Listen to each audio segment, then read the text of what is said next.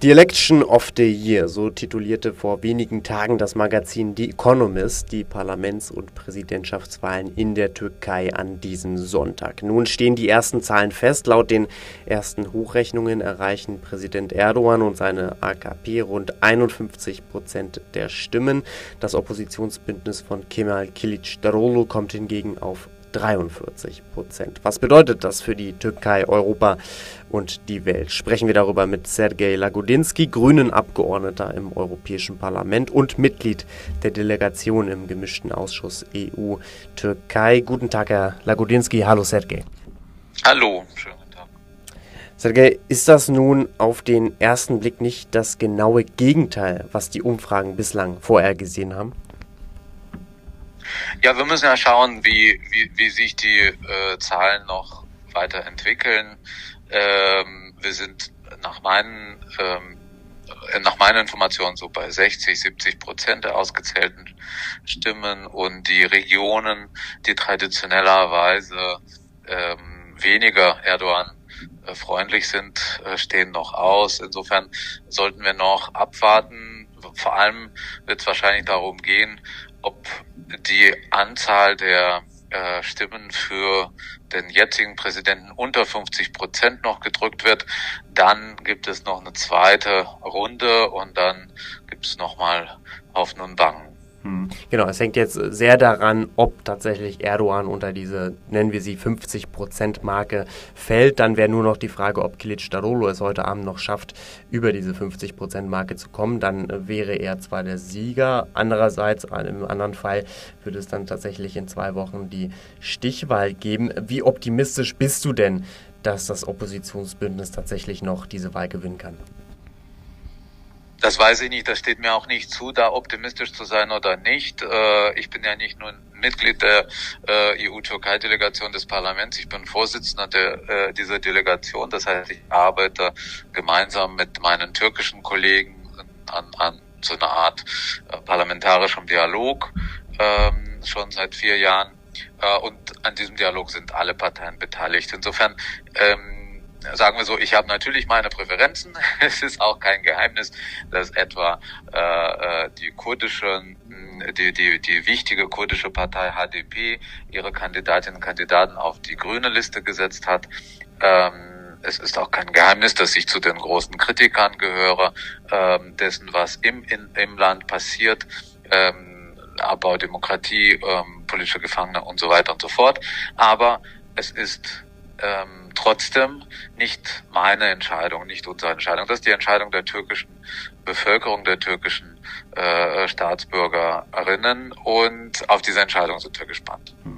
Nun hast du es gerade angesprochen, lass uns gerne darauf eingehen. Du bist Vorsitzender der Delegation EU-Türkei und gerade wenn wir uns die vergangenen Jahre betrachten, auch die ähm, Regierungszeit von Präsident Erdogan, dann war er anfangs noch ein starker EU-Befürworter. Jetzt ist er immer mehr davon abgerückt, hat sich immer mehr entfernt von der Europäischen Union. Gäbe es eine Zukunft, gerade in der Beziehung EU-Türkei, nur mit einem Präsidenten Kilic Darulu? Müssen wir schauen. Ähm, also auch Erdogan ähm, sagt ja, das ist ja so ein bisschen Double Talk, ja. Also das ist ja so ein bisschen doppelzüngig. Ähm, äh, Erdogan sagt nicht, dass die Türkei von der EU sich abwendet, sondern er sagt ganz im Gegenteil, die EU wendet sich von der Türkei ab. Er besteht weiterhin da, äh, darauf, dass äh, die EU ähm, eine klare Perspektive, Beitrittsperspektive für die Türkei aufzeigen sollte. Ähm, also da, da, da muss man auch schauen ja, ähm, und, und genau sein, was seine Position ist. Aber inhaltlich sozusagen von der Politik, Innenpolitik, aber auch Außenpolitik entfernt sich die ähm, äh, Türkei, die türkische Regierung natürlich ähm, äh, sehr schnell von dem, was wir äh, nach unseren Standards, nach unseren Vorstellungen gemeinsam, gemeinsam vorstellen. Ne? Das ist nicht so, dass Europa was diktiert, sondern äh, wir arbeiten selbstverständlich auch gemeinsam mit der Zivilgesellschaft in der Türkei, mit vielen Bürgerinnen und Bürgern. Ähm, also die Türkei und diese türkische Regierung entfernt sich. Und meine Sorge ist, ähm, egal wer gewinnt, ja, also vor allem wahrscheinlich sozusagen, wenn, wenn Erdogan gewinnt, ähm, meine Sorge ist, dass wir dann in einer Phase hm, rutschen, wo diese Entzweiung äh, und Entfremdung unumkehrbar ist. Ja, wir werden dann eine Konsolidierung der autoritären Strukturen haben. Ähm, und es muss nicht sein. Es kann sein, dass Erdogan auch eine andere Politik hm. äh, äh, fährt. Ja, also es ist jetzt nichts gegen eine bestimmte Partei.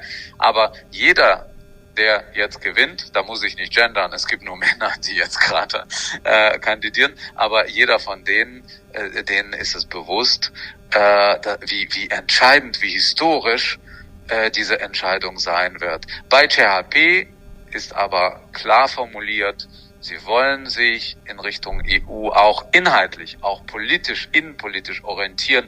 Und das ist natürlich etwas, was äh, uns aus Brüssel, äh, von Brüssel aus gesehen, ähm, etwas hoffnungsvoller stimmt in so einer Konstellation.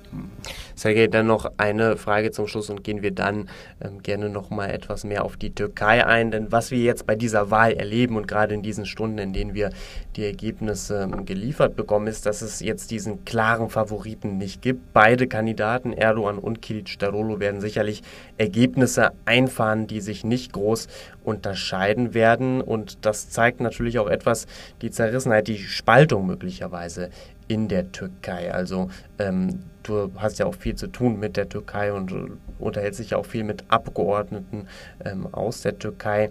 Was sind da gerade gesellschaftlich gesehen die größten Aufgaben nun? Ja, diese Zerrissenheit, ähm, die war ja, die ist ja wirklich äh, nicht nur in der Luft, sie ist zu sehen, sie ist zu hören. Ich war ja nach dem Erdbeben, kurz nach dem Erdbeben auch in den Erdbebengebieten. Ich war vorher auch im Parlament, äh, um äh, auch unser Mitgefühl und unsere Solidarität auszudrücken. Das war sehr wichtig. Aber da hat man gemerkt, ähm, es gibt ja bei solchen Krisensituationen immer zwei Optionen. Entweder rückt die Nation zusammen, es geht um Einheit, es geht um sozusagen die Suche nach gemeinsamen Herausforderungen und es geht, oder die, die Nation zerfällt in, in zwei Lagern und letzteres ist eingetreten auch weil äh, der Präsident das diese Karte auch bewusst gespielt hat.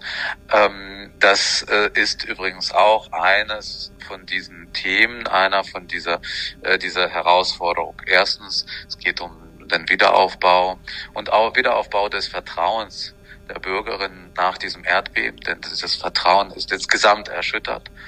Ähm, und es geht um auch wirtschaftliche, ähm, äh, wirtschaftlichen Wiederaufbau des Landes. Das Land ist, man muss sagen, auch durch die Art und Weise, wie diese Regierung und dieser Präsident das Land regiert hat, einfach wirtschaftlich am Boden. Äh, wir haben Inflationsraten, die äh, diese Generation noch nie im Leben erlebt hat. Ähm, und auch hier wird die neue Regierung Antworten liefern müssen, ja, weil diese Situation ist auf Dauer nicht haltbar. Ähm, und natürlich gibt es sozusagen das, was wir alle schon ähm, immer wieder sagen, äh, es muss zu einer Reform der Justiz kommen. Es muss zu einer Reform dieser Antiterrorgesetzgebung kommen, damit Leute, die zurzeit auch aus politischen Gründen in Gefängnissen sitzen, endlich freigelassen werden. Das erwartet auch der Europäische Gerichtshof für Menschenrechte. Das erwarten wir alle. Das erwarten viele Türkinnen und Türken. Und äh, ich würde sagen, das wären die drei äh, wichtigsten Herausforderungen sagt Sergej Lagudinski von den Grünen, Mitglied des Europäischen Parlaments und dort Vorsitzender der Delegation EU-Türkei. Danke für deine Zeit. Ich danke dir.